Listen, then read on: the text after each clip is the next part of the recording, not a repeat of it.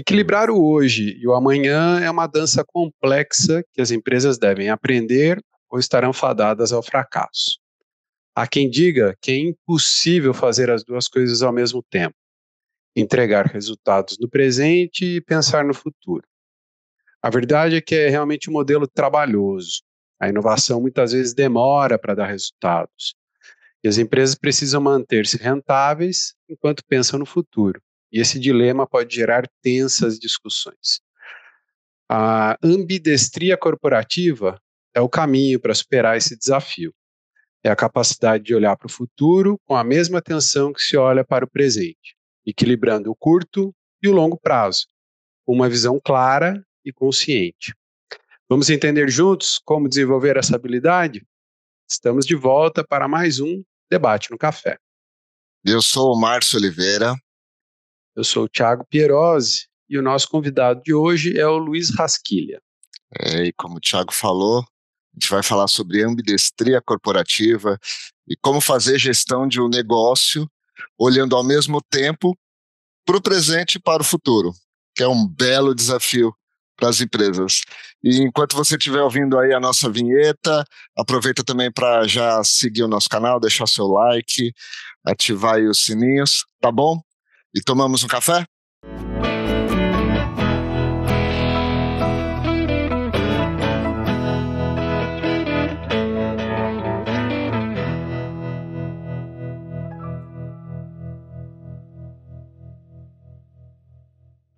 O Luiz é CEO do Ecosistema Inova, um grupo composto pelas divisões de consultoria, pesquisa de tendências, educação, editora.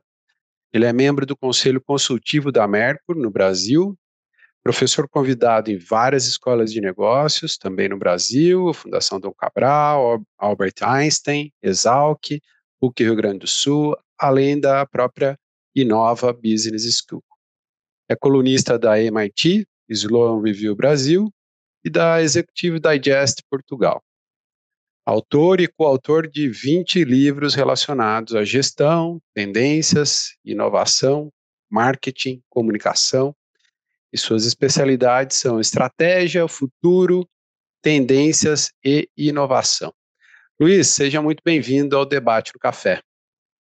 Obrigado, pessoal. Já estava me ficando assim, puta, com essa apresentação, fica até a expectativa lá em cima, né? Não é objetivo, né? Não sobe muito a expectativa, senão a pessoa se frustra. Mas muito obrigado pela, pela oportunidade, por este início já de papo que a gente vai ter de um tema tão importante, na minha opinião, que sou suspeito para falar, naturalmente, que é como é que as empresas estão lidando aí com esse com essa ambidestria. Eu brinco que é quase esquizofrenia, né? Ter que mandar entregar o resultado do dia a dia e preparar a empresa para o futuro em simultâneo. Mas vamos lá, será um grande prazer.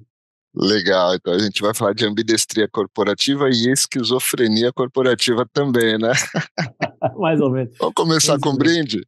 Vamos começar lá, com um brindezinho, vamos, lá. Um café, uma bebida. Tchim, tchim. É, é, brinde de café mesmo, né? Brinde de café tchim, mesmo. É, o meu é de tamanho de café, olha o tamanho de vocês. É, mas aqui é só o copo, hoje, é que faz pessoa Eu hoje estou na água. Ah, você tá na água, hoje... bom, então tá bom. Então tá tudo certo. Não, porque se a então gente então, tá outra coisa mais avançada, vamos embora. Uh, eu queria aproveitar também para se baixar um pouquinho a câmera e mostrar o outro convidado nosso escondido que está aí. Aqui, ó. O Blue. É o Blue. O Blue está aqui comigo. Vocês veem, ele está sempre no meu colo. É o, é, o, é o cachorro que mais sabe de tendências, inovação, futuro, ambidestria. Porque desde 2020 ele chegou aqui em casa com, com um aninho em 2019 e em 2020 entrou no colo e não mais saiu do colo, né? Porque eu trabalho remoto, então ele passa a vida aqui no, no colo sabendo tudo. Um ou outro cliente de vez em quando me apresenta com o avatar que eu tenho, eu e ele, né? Então ele já está. Mas antes de começar para falar, para falar né, de ambidestria, este é um cachorro maravilhoso, que é um quilo e meio, um quilo de ração, dura 30 dias. Não gosta de sair na rua, você não tem que levar ele para passear, faz xixi na fralda, só tem vantagem. E quando late do lado de cada porta, as pessoas acham que é um pitbull, porque ele late enérgico. Mas não, só tem um quilinho, mas é uma bela uma companhia para essas discussões. Tava falando que eu gosto de cachorro assim, cachorro de bolso, pequenininho, cachorro dá pouca bolso, despesa, portátil. é uma maravilha. É uma maravilha. Maravilha, só tem vantagem. Uhum. Às vezes a gente põe aquela, é, é, serve aquela piada né, da placa na porta, cuidado com o cachorro, não pise, porque é o que acontece com cachorros desse tamanho. De tão pode pequeno. Pisar ele, pequenininho. Ah, tá bom. Bom, vamos lá. Vamos começar então. Ô, Luiz, eu queria Queria trazer também aqui um, uma frase, não sei se você já leu o livro Connecting the Dots, do John Chambers. John Chambers. É, ele tem, tem, eu gosto muito desse livro, tem um, um, pedaço lá que ele fala que as empresas morrem porque fazem bem demais as mesmas coisas é durante tempo demais. Eu acho fantástica essa citação, gosto de usar de vez em quando, dependendo do cenário. E aí o que acontece quando eu faço isso assim, parece que tem um ponto de interrogação, aquele ponto de interrogação em cima da cabeça, assim, de quem escuta, do tipo, hã? Como assim? Né, assim, assim? a gente chegou até aqui porque a gente é bom, que a gente faz, né? Eu acho que as empresas têm um pouco de dificuldade de aceitar, talvez arrogância, presunção, ou talvez porque olha só pro curtíssimo prazo, né? Aquela coisa do olhar um mês só, o mês que vem a gente olha o mês que vem, esse mês a gente olha só esse mês, dentro do que dá. Eu acredito, e aí pode ser uma percepção minha, quando a gente fala de ambidestria corporativa, talvez possa ser o mesmo desafio. Você está falando mais ou menos de coisas parecidas. Então, eu queria pedir primeiro para você dar um panorama para a gente do que, que é ambidestria corporativa, até para quem está tá nos acompanhando que nunca ouviu esse termo, ouviu, mas não sabe muito bem o que é, né? E, e falar dos benefícios desse modelo de gestão. Beleza, deixa eu só dar um passo atrás e pegar essa frase do Chambers. Tem uma outra que eu gosto muito, muito, que ele diz que nós não competimos com empresas, mas sim contra transições de transições mercado. Transições de mercado, exato. O mercado são, são muda, a pessoa muda. Exatamente. Exato. E isso se vê pelas habilidades para trabalhar, pelos modelos de negócio, pela tecnologia, pelo comportamento do consumidor, tudo está em transição. E, e, o momento que nós vemos é um momento particularmente interessante nesse sentido, porque, vamos lá, até 2019, as empresas viveram debaixo do única e exclusivamente do modelo taylorista. O que é o modelo taylorista? Criado lá pelo Taylor Felly Ford em 1918, depois da Primeira Guerra Mundial. Crie uma empresa e faça durar para sempre. Ou seja, esta era a lógica do modelo taylorista, com o descritivo de função, com a hierarquia, com a departamentalização. E em nenhum momento o modelo taylorista fala em transformação, ele fala em evolução ou em proteção proteger o teu território, evoluir o que você está fazendo, e era isso, e foi isso que as empresas fizeram, e por isso é que elas morrem, porque fazem bem as mesmas coisas durante tempo demais.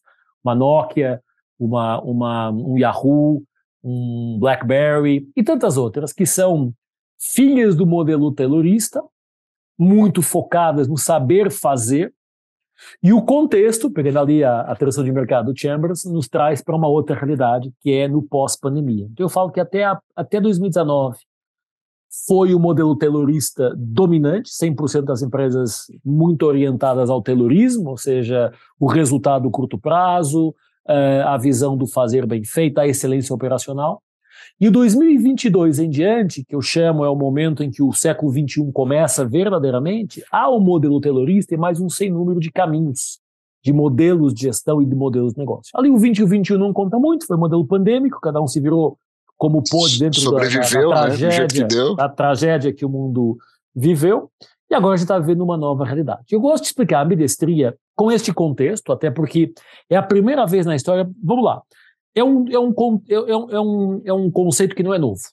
A primeira vez que se falou de ambidestria foi em 2004, num paper da, do MIT, para o qual eu escrevo também, publicado pelo professor Julian Birkinshaw, na, da London Business School, que ele falou o seguinte: as empresas têm que proteger, ali, textual assim, a empresa tem que cuidar do negócio atual e preparar o negócio para o futuro. Só que em 2004 o contexto era totalmente diferente daquele que vivemos hoje. Não sei se melhora se piora, acho que cada um vai ter a sua opinião, mas que é diferente, acho que estamos todos, todos de acordo. O que, que é a diferença? Pela primeira vez, nós estamos vivendo quatro grandes transformações simultâneas. A transformação tecnológica, por tudo que isso representa do mundo digital, conexão, tecnologia, inteligência artificial, transformação digital. A transformação do comportamento dos consumidores, muito mais eh, ágeis, conectados, conhecedores, empoderados a transformação das ideologias políticas, que influenciam diretamente a forma como os países se organizam, e aqui, independente da ideologia mais à direita, mais à esquerda, mais ao centro, é indiferente. Se olharmos as ideologias políticas vigentes hoje ainda, todas foram criadas no século passado, nenhuma ainda é do século atual. Portanto, há um, há um defasamento grande entre aquilo que as ideologias preconizam e aquilo que as sociedades precisam, então há um gap. E também a transformação econômica, que também está em simultâneo com a tecnológica, comportamental e, política. Veja-se aí as discussões da Europa e dos Estados Unidos versus China ou Índia, só para pegar as grandes potências e o quanto isso está. E todo esse contexto nos leva naturalmente, eu sou suspeito para falar, eu sou uma das defensores do tema, mas naturalmente à ambidestria. Eu gosto de explicar a ambidestria como analogia. Eu, eu e o Mário estamos aqui a partir de São Paulo, o Tiago está em Madrid, mas em São Paulo, os números de consumo de pizza andam à volta de 1 milhão e 400 mil pizzas consumidas por dia. Então, São Paulo, uma cidade de 22 milhões de pessoas, consome, em média, por dia, 1 milhão e 400 mil pizzas. É muita pizza.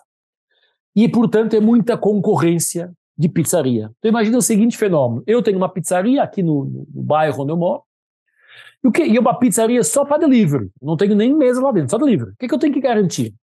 Que às seis da tarde, quando eu abro a porta ou ligo o computador e habilito o software de delivery de pizza, eu tenho que ter o forno ligado à temperatura correta, as massas de pizza prontas e separadas na, na textura de M, pizza média, pequena ou grande, os ingredientes de pizza dispostos no balcão de uma forma hum, friendly, amigável para rapidamente montar a pizza, que o software funciona, seja lá o delivery do restaurante para encomenda ou do iFood ou do que for, e que o meu motoboy ou os meus motoboys tem que ter a moto abastecida, lavada e a maquininha de cartão com bateria e sinal para que quando entrar o pedido, eu levar a pizza para o forno, entregar no motoboy e entregar na casa da pessoa. E esta é a minha preocupação, que se chama excelência operacional.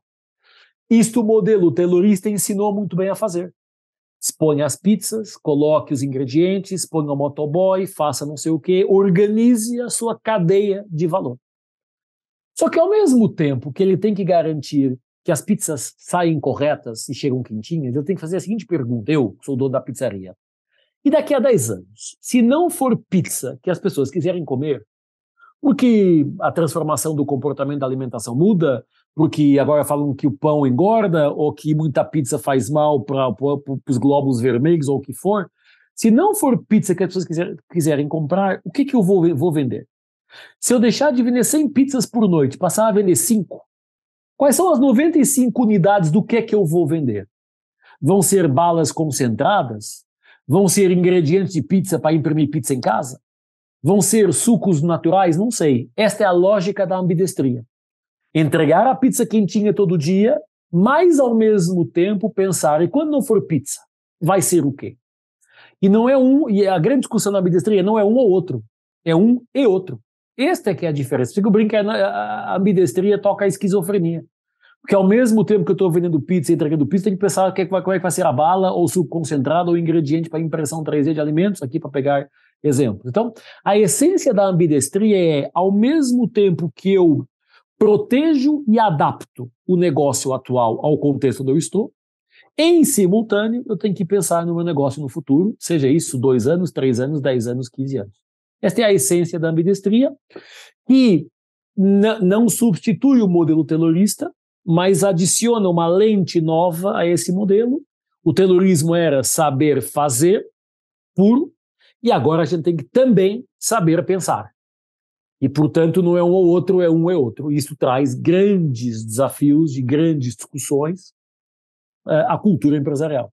Lá, a como eu falei, começou em 2004, na essência, primeiro, os primeiros artigos foram, foram em 2004, depois só em 2013, e depois só em 2018 é que ela voltou à agenda. E agora, nós, nós publicamos sobre ela em 2020, ali no, no final de 2020, já dizendo, olha, o mundo vai ter que começar a ser, as empresas vão ter que começar a ser um pouquinho mais ambidestras, e agora, dois anos e meio depois, o tema começa a entrar na agenda de uma forma um pouquinho mais, mais estruturada. E, aliás, uma das prioridades da gestão, segundo um estudo do INSEAD 2021, em que o C-Level, perguntando aos CEOs uh, de muitas empresas, 300 e poucas empresas, quais eram as prioridades, eles colocam em primeiro lugar inovação para cliente, em segundo lugar empresa ágil, em terceiro lugar colaboração e em quarto lugar ambidestria.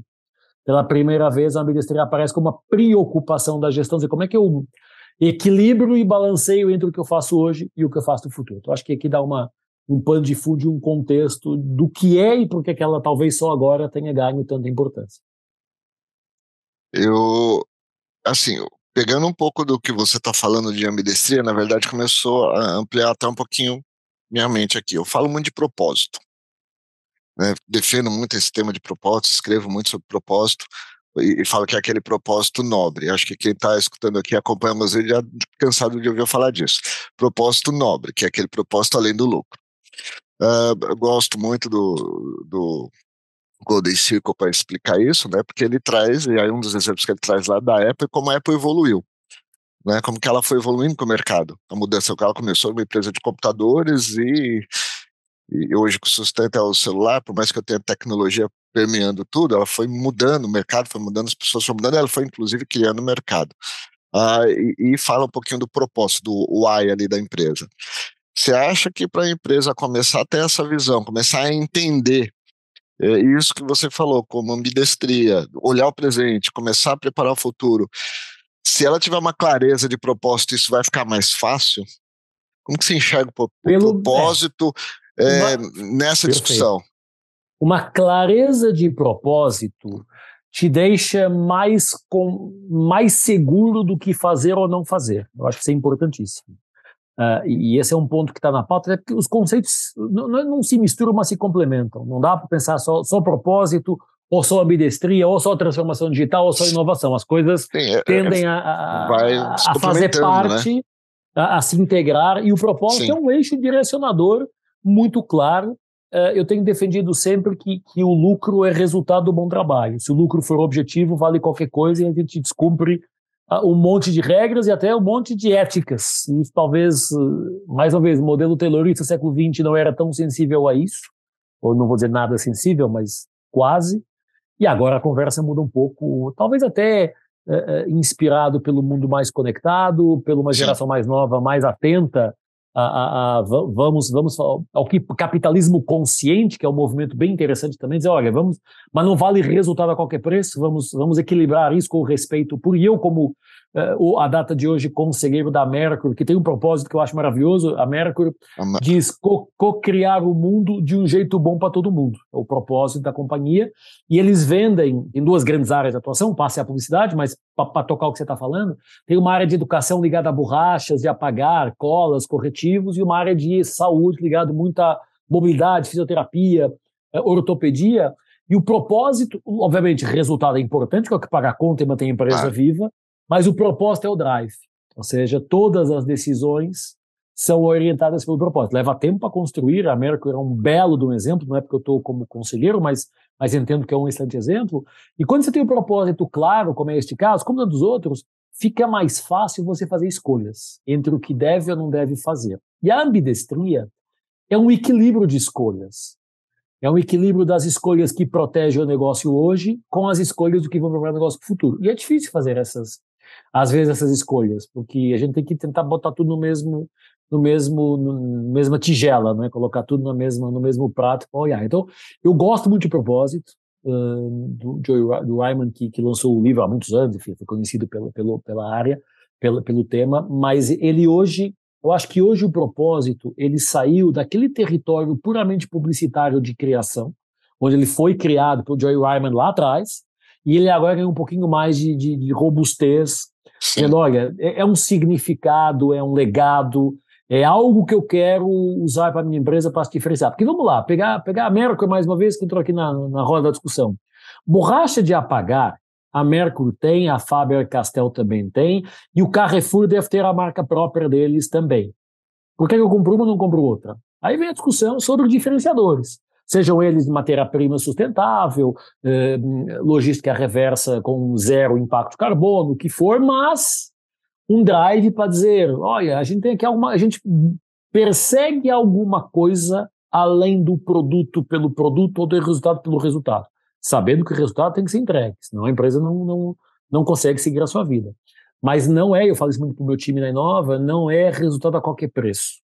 Alguns, alguns eixos dos quais a gente, a gente precisa não a gente não se afasta e, quase leva ao nível do fundamentalismo. Então, uhum. um, é cada empresa vai escolher o seu. Então, sim, uh, tiram, ah, mas se não tiver o propósito definido, não consigo fazer a ambidestria. Não, claro que consegue. Mas tendo o propósito definido, você vai fazer os trade-offs do equilíbrio, talvez de forma mais, não é mais fácil, mas mais clara. Acho que reduz um pouquinho a ambiguidade sobre esses temas que a gente sabe que hoje estão muito, estão muito da hora do dia. Vou aproveitar já que ah, surgiu aqui propósito e vou lembrar que a gente tem o episódio 41 com o Hugo Betlen falando, né, de capitalismo consciente é, e falando de propósito das empresas e tudo mais, um episódio que também ficou super interessante.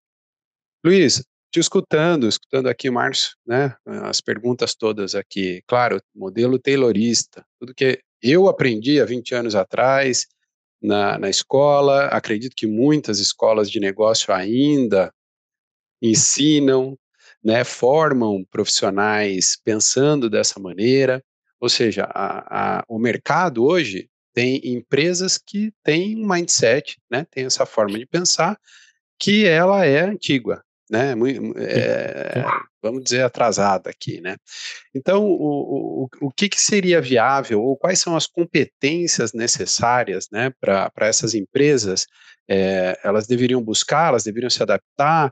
Como fazer esse ajuste para essa novidade, né, para que as empresas consigam enxergar essas transformações que estão acontecendo. É, a gente tem 100 anos de terrorismo, né, com tudo que ele tem de bom e hoje talvez menos bom, são 100 anos de um modelo que funcionou e que, de certa forma, ainda funciona em muitos negócios, mas que agora temos outros, outros territórios sendo pisados. Né? Vamos lá, pega, pega a educação. Ou ainda, por que, que o modelo terrorista nasceu? Nós estamos, vamos andar cento e poucos anos para trás. Final da Primeira Guerra Mundial, o mundo se tentando se reerguer desta conversa. E quem era a única instituição que conseguia organizar qualquer coisa? O exército. E foi inspirado na lógica militar que o modelo terrorista foi estruturado. Porque você vê recrutamento e seleção, linha da frente, uh, guerra do concorrente, da competição, uh, cadeia de valor. Tudo isso são inspirações do modelo militar extremamente hierarquizado. Hierarquia, departamentalização e hierarquia, está tudo inspirado num contexto para o qual a educação foi também formatada, que é ensinar as pessoas a fazer. Você e eu e todos nós aqui tivemos isso. Eu sempre pergunto, quem teve na sua graduação ou pós-graduação uma matéria sobre futuro e tendências, uma matéria sobre gestão de cenários, uma matéria sobre transformação digital, uma matéria sobre ESG, uma matéria sobre ambidestria, ou sobre diversidade, inclusão e equidade? Ninguém. Porque naquele contexto que ainda hoje tem bastantes resquícios, nós estamos sendo formatados por competência técnica e não por competência comportamental ou de gestão.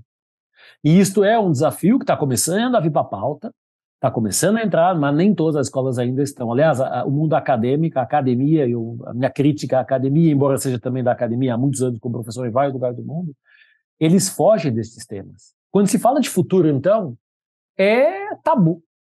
Raras e, para não dizer poucas ou nenhumas escolas têm isso, tirando a Inova, que, que é o seu DNA, uma ou outra coisa na Dom Cabral que eu levo quando estou lá, Einstein criou uma matéria específica para eu dar nos MBA sobre cenários e tendências, mas são dois ou três. Quando nos dedos de uma mão sobram dedos, as escolas, e não vou olhar só para o Brasil, tá? pega no mundo, onde esses temas estão sendo tratados. Não estão. Por quê? Porque a educação veio ainda no resquício do modelo terrorista. Então, quando se fala em competências, há sim que adicionar as competências técnicas, ou seja, eu sou um cara de marketing, eu aprendo marketing, comunicação, branding, monetização, o que for. As outras, comportamentais, como a gente fala na Inova, o Marcelo, meu sócio, tem esse modelo muito, muito redondinho e, e que tem que trazer outras coisas. Capacidade de empatia, visão estratégica, uh, comprometimento e execução, respeito à diversidade, seja ela qual for. Então, há um conjunto de coisas ainda que são novas a faculdade, a escola, de uma forma geral, não foi ainda, já foi tocada pela mudança, mas ainda está com dificuldades em fazer essa transição. E temos, eu acho que esta década, por isso que eu falo que a ambidestria é o tema da década, em termos de gestão, porque vai ser uma década muito desafiadora para as empresas e para as escolas se adaptarem.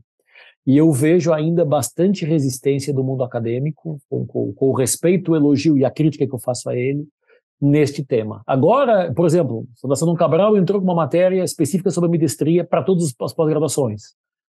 Foi a única que eu vi até agora. Não, e tem muito outras, muitas outras escolas de a mesmo nível de performance, competência e qualidade, que não tem esse tamanho.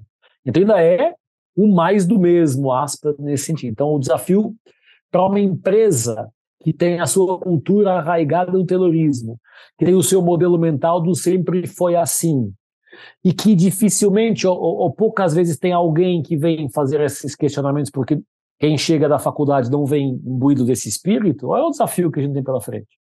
Tem que ser top-down a conscientização, e essa conscientização tem um desafio também, porque pensa no conselho, ou pensa no C-Level, somos todos filhos do terrorismo.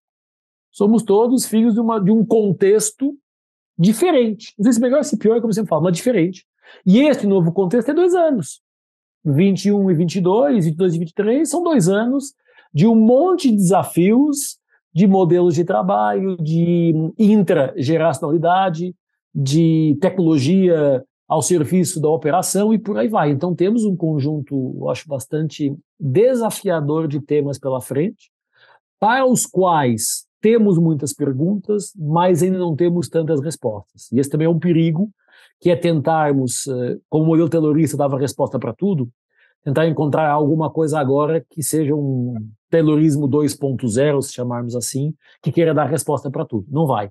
Cada empresa, cada negócio, cada, cada, cada território, cada país, cada geração, cada cultura vai ser padronizada ou formatada em função de algo que é dela.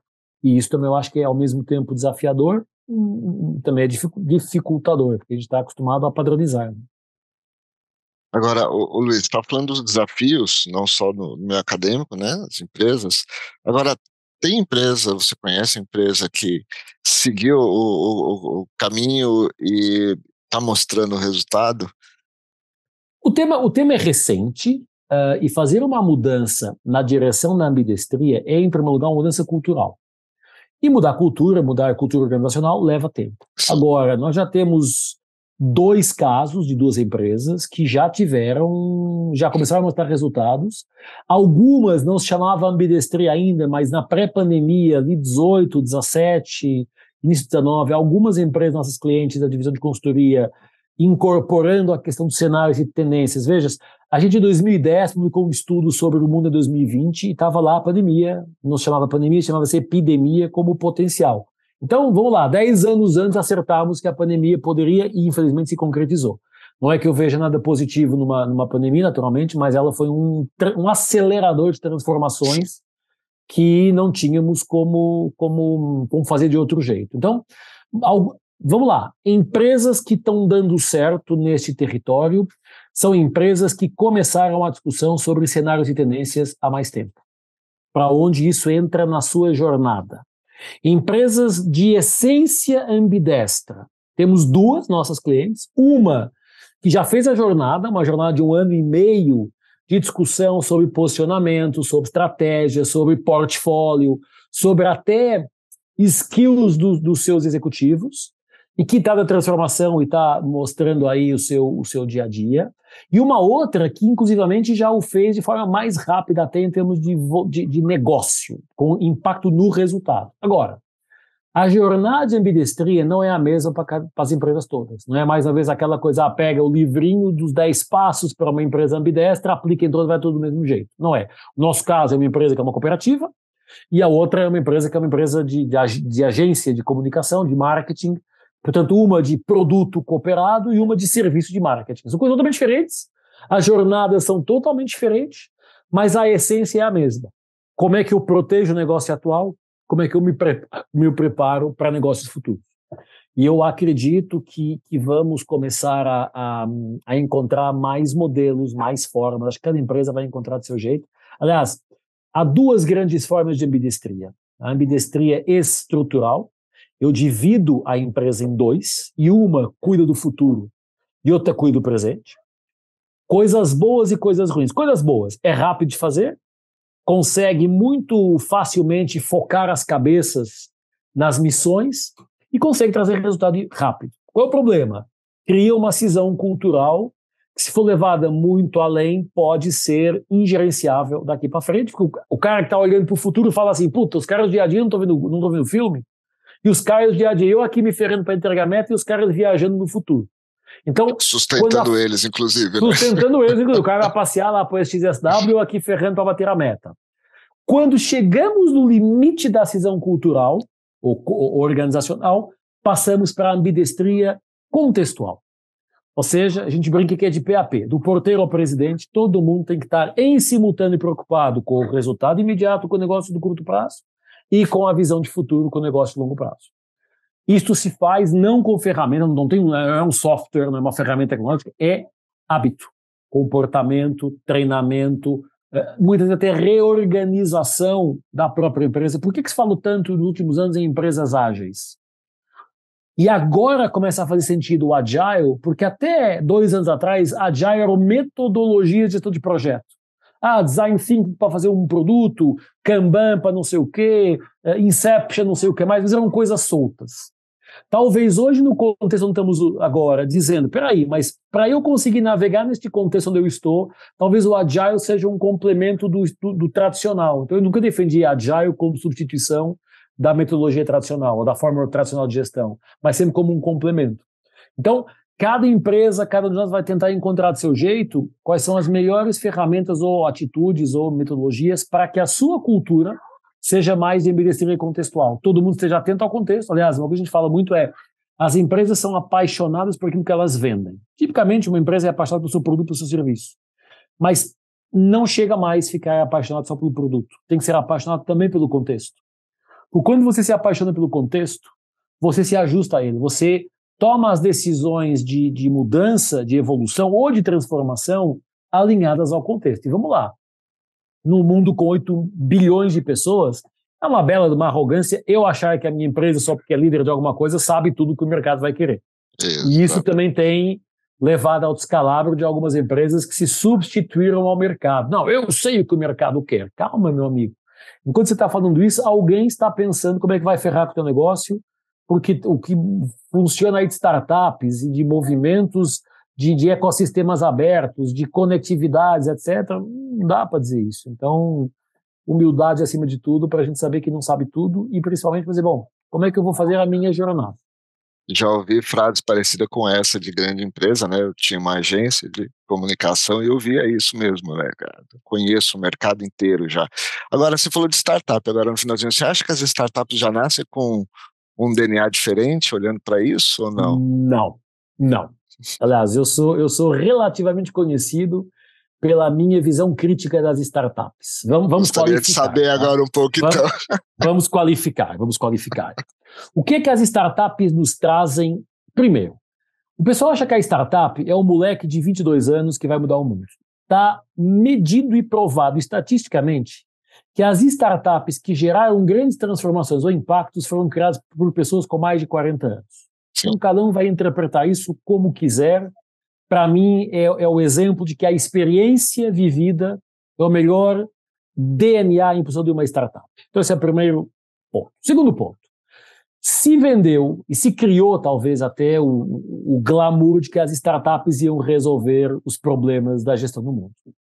E uma startup, ela tem coisas muito boas, ela corre riscos, ela se adapta muito rapidamente, porque ela tem que vender, vender o almoço para pagar a janta, então ela tem que andar rápido, mas ela não tem o poder de olhar para um ecossistema completo. Uma startup existe e entra para resolver um pedaço da cadeia de valor. Um detalhe, um ponto e vírgula que alguém não está sabendo resolver.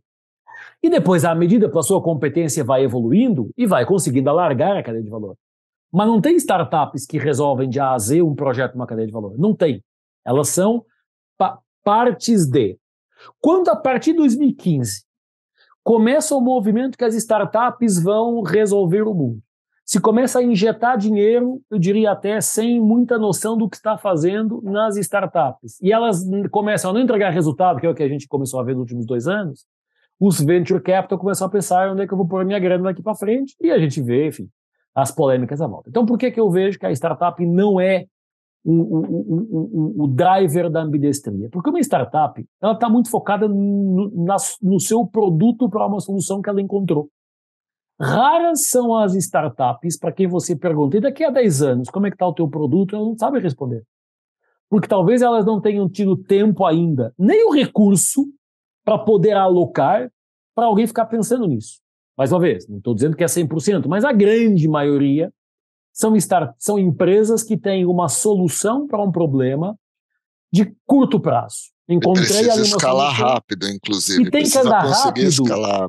Tem que escalar rápido aquilo que ela está fazendo hoje, até para conseguir manter o financiamento rodando. Exato. Se ela para, ou se ela deriva um pedaço desse seu recurso, seja ele humano, técnico ou financeiro, para olhar para o futuro, que deveria fazer, o acionista, o investidor, o fundo vai dizer, meu amigo, você tem que, andar, você tem que escalar isto, porque eu estou aqui num cash burn de não sei quantos. Um ano, tem que ter um ano, um ano e meio para dar resultados. Exatamente. Então, é, é um mito, para não dizer que é uma falácia, se achar que é nas startups que estamos encontrando tudo. Elas têm coisas muito boas, naturalmente, como tem coisas muito ruins, como é normal. Só que muitas vezes a gente deposita na startup uma busca de solução que a empresa, agora vamos, agora vamos proteger a startup e dar porrada nas empresas, que as empresas culturalmente não conseguiram fazer. Vou dar um exemplo. Há uns anos, uma, uma empresa, nossa cliente, fez um hackathon com um monte de startups, uma galera, tinha mais de 90 pessoas ali, 15, 20 grupos de trabalho. Super legal aquela coisa, puta, todo o movimento, junta as pessoas, fica todo mundo dentro da empresa três, quatro dias e tal. E eu fui pro júri, fui, fui um dos convidados do júri final. E vi as apresentações, coisas absolutamente sensacionais. E eu perguntei para. No meu lado estava CEO da empresa, disse, cara, o que, que, você achou? Puta, achei sensacional. Mas vem cá, amanhã às 8 da manhã, que vocês vão fazer com todo este material que está sendo aqui produzido? Ah, é, bom, ah, não pensamos nisso ainda. Então, ainda às vezes, há muita espuma do momento. A gente quer fazer só porque é legal, está todo mundo fazendo, mas não está na essência do DNA. Você, cara, não, eu falo, ah, tu não faz. Se você criou uma expectativa nas pessoas, você não vai ter, não vai conseguir, porque na segunda às oito da manhã o modelo terrorista volta ao dia a dia, volta à entrega. Então há um desafio as startups cumprem muito bem o seu papel no mercado de desafiar quem está estabelecido, de encontrar brechas no, no, no, na cadeia de valor e resolvê-las muito bem, mas não cumprem, não têm essa competência de ajudar a visão ambidestra. Porque não tem tempo, e tempo, entendo esse tempo, tempo, minutos e horas, seja tempo, dinheiro, para fazer essa jornada. Porque elas ainda não conseguiram estabilizar o que elas vendem hoje, vão pensar no futuro. Vão fazer esse movimento. Eles não conseguiram entregar pizza corretamente na casa do cliente, já vai começar a pensar em ingrediente para imprimir pizza em casa. Então, é, não é uma crítica, eu acho que é colocar cada coisa no seu lugar. E também para não criar expectativas falsas sobre depois quem não vai conseguir resolver esse problema. Eu acho que se criou muita expectativa nos ecossistemas de startups, eles cumprem um papel fundamental no, no, tecido empresarial, mas não é um papel único de solução de todos os problemas. Sim. E acho que as empresas tentaram, as grandes corporations que fizeram os venture capital, os, os aceleradoras, os coworks, etc., no final do dia conseguiram sim avançar um pouquinho mais, mas com a dificuldade corporativa de, de, de, de, de verdadeiramente tirar todo o potencial que uma startup podia, podia trazer. E eu falo com conhecimento de causa, tá? A gente trabalhou, fez muita coisa com o Cubo, fez muita coisa com o Oxigênio, uh, fez muita coisa com startups, com a Venture Hub, que é nossa parceira. Eu sempre falo, vamos calibrar as expectativas para que ninguém saia frustrado ali na frente, seja a startup, seja a mega corporation. Então, as startups cumprem um papel de provocar e abanar o sistema empresarial e de gestão estabelecido, mas não tem a sua, não tem ainda no seu DNA a competência de fazer a, a, no, especificamente na ambidestria, tá? Que estamos aqui falando, de conseguir fazer a jornada ambidestra, porque por exemplo, muitas delas não têm nem planejamento estratégico. Você só consegue fazer uma jornada ambidestria quando a tua estratégia está definida. E essa, muitas vezes nem as grandes empresas têm. Quantas empresas não têm planejamento estratégico? Tem um orçamento de exploração que vão corrigindo ano a ano pela inflação ou por alguma coisa de mercado, mas estratégia, posicionamento, imersão, propósito que você falou há pouco. É, ninguém tem. É, ninguém tem. Está longe, está longe. E Luiz, então entrando nesse tema aí, né, eu queria trazer um pouco de erros, desafios ou armadilhas que as empresas grandes, né, saindo um pouco do, da questão das startups, que ficou bem claro para mim, pelo menos fica muito claro, é conflitante para as startups fazerem ambidestria corporativa, mas voltando para as grandes empresas ou para empresas já estabilizadas, é, nesse seu caminho né, dessa, né, da consultoria, da Inove e tudo mais, é, que você pode trazer assim de, de erros básicos, aqueles erros primários na hora da implementação desse novo conceito, né, de ambidestria? há três erros que não vou dizer todas, mas a grande maioria das empresas comete. O primeiro é achar que um grupo de pessoas, uma, duas ou três ou quatro, faz a jornada.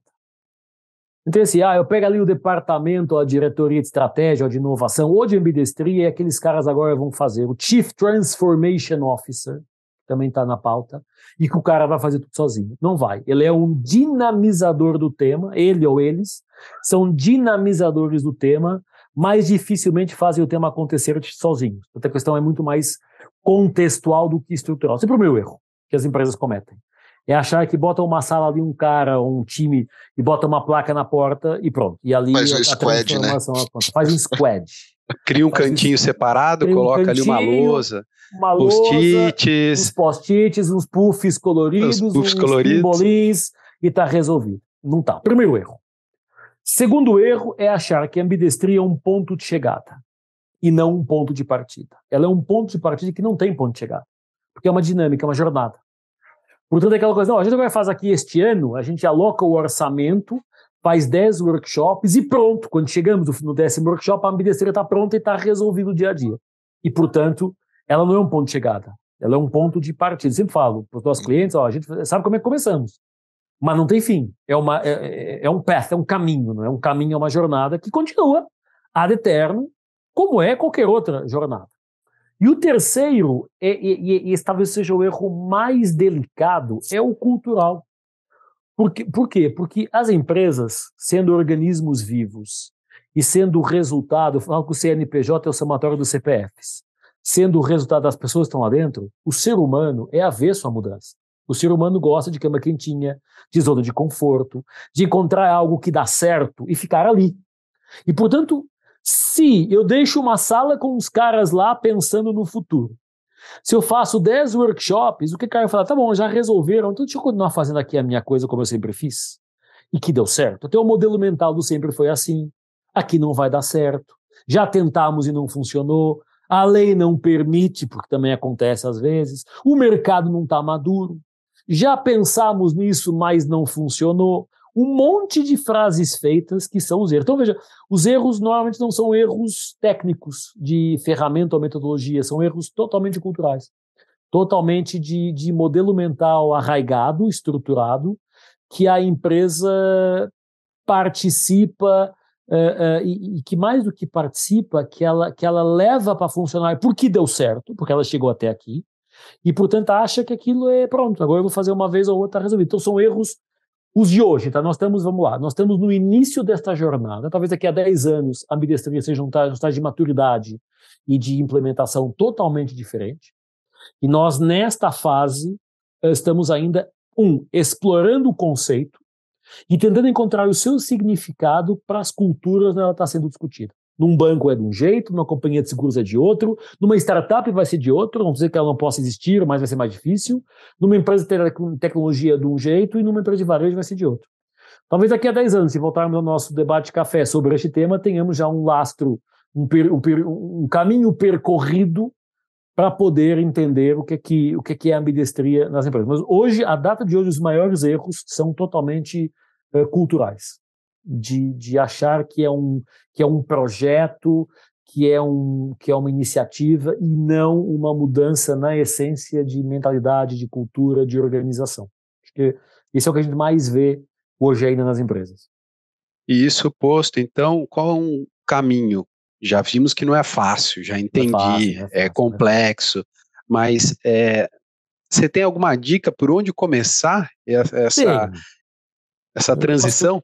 Eu gosto do passito a passito. Vamos devagarzinho, sem nada muito radical. Coisas muito radicais criam grande disrupção e nem sempre dão significado. Então, o que, eu tenho falado com as empresas? Vamos começar por conscientizar. Treinamento, workshop, explicar o que, é que significa isso. Porque não adianta o board ou o C-level entender o que é ambidestria e depois o nível operacional achar que ambidestria é chutar com o pé direito e com o pé esquerdo. Porque temos que fazer um alinhamento de conceitos. Então, é a primeira etapa e onde nós estamos, e eu acho que é onde vamos estar em mais um, dois anos, é explicar, demonstrar, conscientizar, trazer algum tipo de iniciativas para que as pessoas fiquem mais atentas ao presente e ao futuro. Etapa 1. Um. Etapa 2, começar a ter alguns projetos pensando no futuro, e aí começar pela ambidestria estrutural, separar as águas e começar a ter alguma, algum piloto, algum projeto que permita à empresa começar a pensar em coisas de futuro. Então, labs de inovação, aqui os hackathons ajudam, as startups podem ajudar. E numa etapa 3, incorporar isso à estrutura da companhia. Então, é, é por etapas. É, eu tenho muito receio daquelas empresas que querem fazer um, um salto quântico uh, uh, estas jornadas, porque elas tendem a não dar certo. Então, eu acho que tem que ser com paciência e atenção. Outro detalhe, tem que ser feito quando as empresas estão bem, quando as empresas estão dando resultado, tão legais, tem encaixe, o resultado está legal. Não adianta uma empresa ferrada de resultado no vermelho ir lá no conselho e dizer, cara, eu preciso agora de três caras comigo para pensar aqui um projeto de futuro. Caso, meu amigo, temos que primeiro temos que encontrar a sobrevivência antes de começar a alocar recursos para outra coisa. Isso também é um ponto. Não deixar as empresas, essa jornada tem que começar antes que a empresa dê errado. Porque depois que começa a dar errado, é, é muito difícil, para não dizer que é impossível, uh, resgatar essa, essa jornada. E muitas empresas deixam chegar ao, ao, ao limite do vermelho para começar a, a, pensar em novas alternativas, porque lá é aquilo, né? Está dando certo, funciona, o resultado aparece. Para que alocar recurso a, a, coisas diferentes que eu estou fazendo hoje? Para evitar que chegue lá no nível do vermelho, do, do, do EBITDA negativo ou, ou do que for. Então é uma é uma jornada número um de conscientização, change management, que a gente ouve muito falar em termos de, de cultura organizacional, para depois começar a testar movimentos e só depois incorporar a estrutura como um todo. Aliás, nós temos um projeto com um cliente nosso em ambidestria, inovação e ambidestria andaram juntos, só no final, depois de um ano de trabalho, é que nós começamos a discutir re, redesenho organizacional. Porque é muito, é muito fácil começar por squad, como você falou há pouco, Márcio, mas depois o nível de aprovação continua o waterfall. O Sim. squad não tem poder para tomar decisão. Então, às vezes é o contrário, ah, bota o squad para trabalhar, mas depois a estrutura hierárquica, processual, cultural, não deixa aquilo funcionar. Vamos fazer o contrário. Eu fiz um ano de trabalho com a companhia e só no final é começamos a desenhar ou a rediscutir formas de organizar a empresa, em termos de colegiado, em termos de colaboração, em termos de squad. Só no fim. E, claro, é fácil eu botar dois squads e dizer para o meu board, ó, oh, já estamos aqui na onda da. Já estamos fazendo, né? Já estamos fazendo. É só, às vezes é só para mostrar serviço, já estamos fazendo. Dez caras foram para o SXSW, cinco foram para o Val do Silício, oito foram para Israel e agora a gente trouxe e já tem aqui três squads para trabalhar. É, é, é, a falácia do processo, que na essência a cultura não mudou. Pode funcionar em curto prazo, mas não se sustenta no médio e no longo não vale nem a pena falar. E a, e a pergunta vem, né? Quantas empresas estão olhando para longevidade ou, ou curto prazo? Aí vem uma discussão mais ampla que toca sobre ditadura do trimestre, que é um para mim um dos maiores inimigos da ambidestria, ou mesmo da gestão de cenários, que é aquilo, né? Trimestre é o que eu tenho que entregar o resultado, mas o que eu tenho que garantir, o hoje e o amanhã em simultâneo, nessa discussão de equilíbrio. É, você falou da ditadura do trimestre, né? Isso me lembra um papo que eu tive com um VP de marketing de uma grande empresa. Vamos falar um pouquinho de propósito. Aí na reunião ele falou: então, isso é legal, mas o problema é que antes a meta era do ano, depois passou para o semestre, o semestre, para o trimestre, e agora sim, cara, é o mês. Então, assim, a gente vive um mês de cada vez. Então não dá, é, não, não, tem tempo para falar disso, a gente tem que vender. E, é, isso e traz para a mesa uma coisa importantíssima da ambidestria. Embora a ambidestria seja implementada pelo C-Level, PP, C-Level e, e Vice-Levels, ela tem que ser empoderada pelo conselho e pela propriedade. Porque o cara, o cara do mar, o VP de marketing, o cara tá certo, não tem tempo para respirar, tem que entregar, vender o almoço para comprar o janta, para comprar a janta, né? E o conselho e, o, e, a propriedade tem que pensar, tá bom, mas a janta de pizza, mais ou menos a pizzaria, né? O que, que vai ser daqui a 10 anos? Então tem, e a gente fala muito em alinhando stakeholders. Nós temos que alinhar a expectativa e a jornada da propriedade, do conselho e da gestão. Porque se não fizermos esse alinhamento, e naturalmente isso tende a impactar resultado no curto prazo, mas a melhorar o longo, se não fizermos esse alinhamento de stakeholders, vai ser difícil um se leva um nível estratégico operacional fazer a jornada acontecer. Até Sim. porque se for uma multinacional, o cara daqui a dois anos está em outro lugar do mundo, se for expatriado. Então o cara vai dizer, puta, vou começar uma jornada, ou tu vem lá da matriz nos Estados Unidos, na Inglaterra, ou na Alemanha, onde for, em que há algo que é top-down estruturado para a empresa começar essa jornada, ou o cara localmente vai ter mais dificuldades. Nós temos, felizmente, tido alguns casos de que está a mudar um pouquinho. Tá? Por exemplo, temos dois casos aqui no Brasil, pelo menos dois deles, em que os projetos feitos no Brasil escalaram para outros lugares do mundo. E é legal. Mas ainda é um início de uma jornada que leva muito tempo.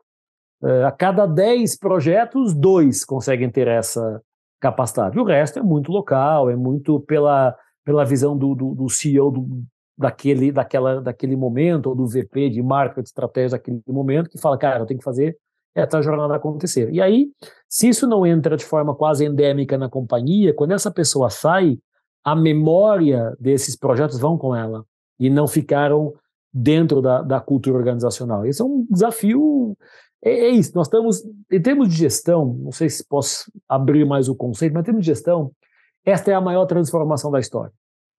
Nós não temos na história um momento tão transformador como o que nós estamos vivendo.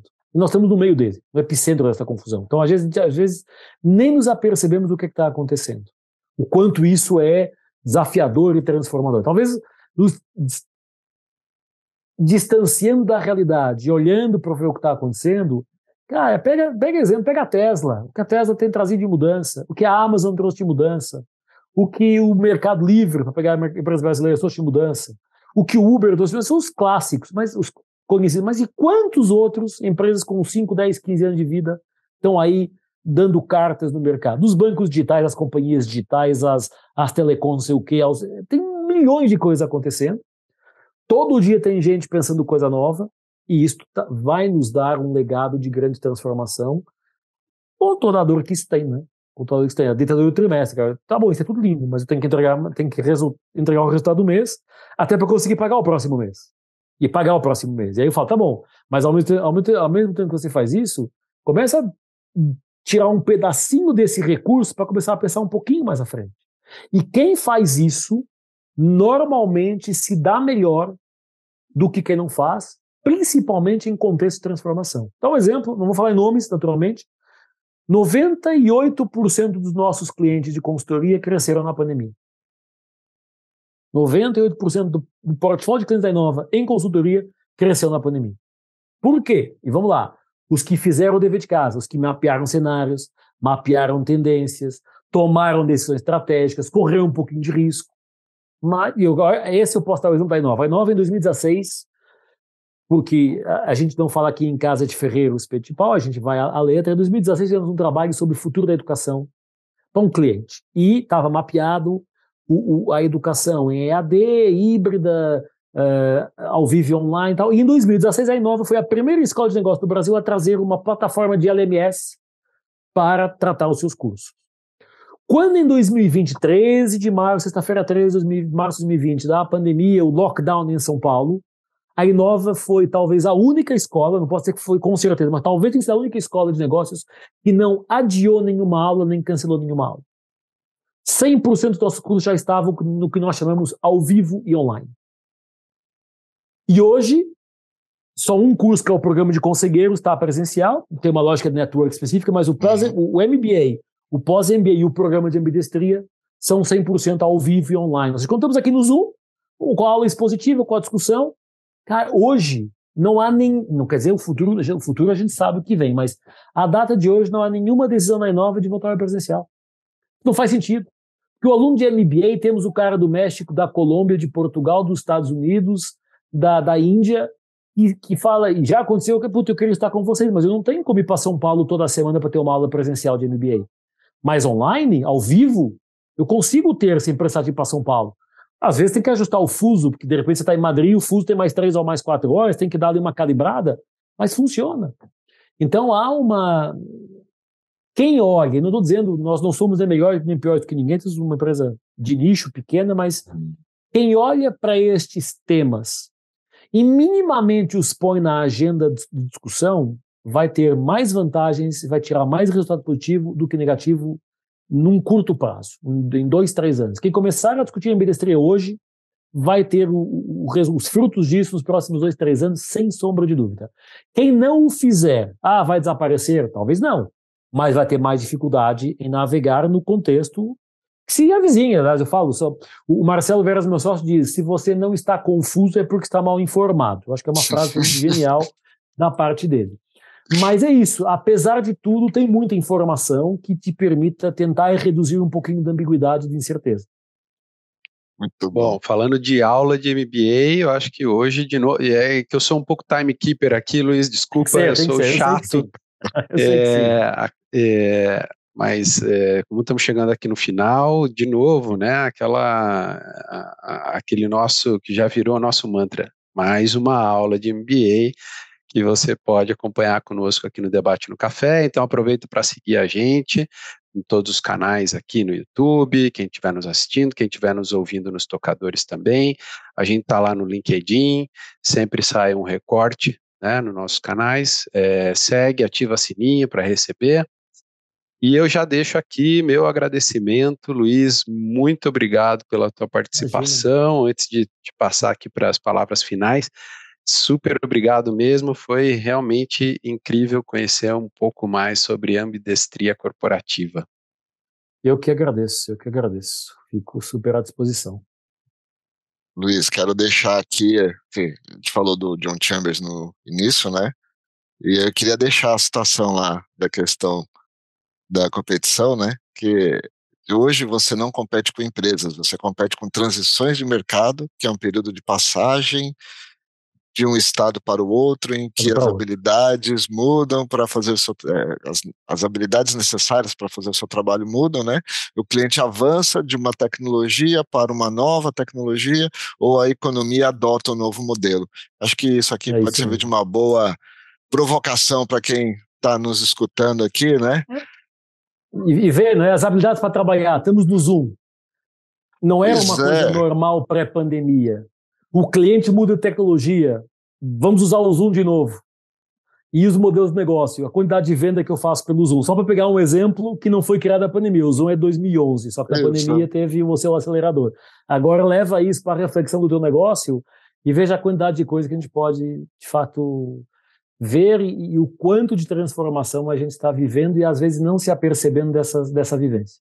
Exatamente. Luiz, alguma recomendação de site, blog, livro nesse ah, tema para quem quiser se aprofundar? Já que você abriu a porta, né? Ambidestria Corporativa na Amazon do Brasil está à venda, o nosso livro uh, de, de, de, jornada, uh, prefácio do Marco Castro, CEO da PwC, frase na capa do Rancharan, que é nosso professor da Inova, no curso de ambidestria. Então é um livrinho que já tem uma, uma, uma, uma condensação forte, uma reflexão importante sobre conceitos e ferramentas, já tem algumas ferramentas. Uh, o inovaconsulting.com.br tem uma aba de downloads free, aberta, sem cookie, sem nome, sem e-mail, sem nada, é só entrar e, e usar. Tem lá três ou quatro bons artigos, na minha opinião, sobre o tema, e no, no site do MIT Sloan Review tem três artigos da minha, um co-assinado com mais duas pessoas da Inova e outros dois de autoria, uh, sobre ambidestria. Então, hoje, já, já, já, ainda há muito pouco conteúdo sobre o tema, é um tema que está no início, ainda há muita gente desbravando ele, não somos só nós, mas, mas é um tema que está na pauta, mas acho que esse, pelo menos por aí, entre MIT Nova Consulting, ou a própria Amazon, se quiserem comprar o livro, será um grande prazer, porque aí temos, temos mais alguém plantando essa semente. Uh, acho que já é uma forma de, de, de, começar a ter o conteúdo e bater papo comigo. Convida para um café virtual ou presencial e vamos ver como é que podemos ajudar. Será um prazer. Muito bom. Vamos deixar todos esses links aí também na descrição aí para o povo se divertir com esse monte de informação. Luiz, agradeço muito também. Eu que agradeço. enriqueceu bastante aqui. Thiago, obrigado mais uma vez também. Todo mundo que acompanhou a gente aí, de novo, lembra de curtir, de seguir o Debate no Café, de compartilhar esse baita conteúdo aqui que você pode acompanhar, tá bom? E até o próximo Debate no Café.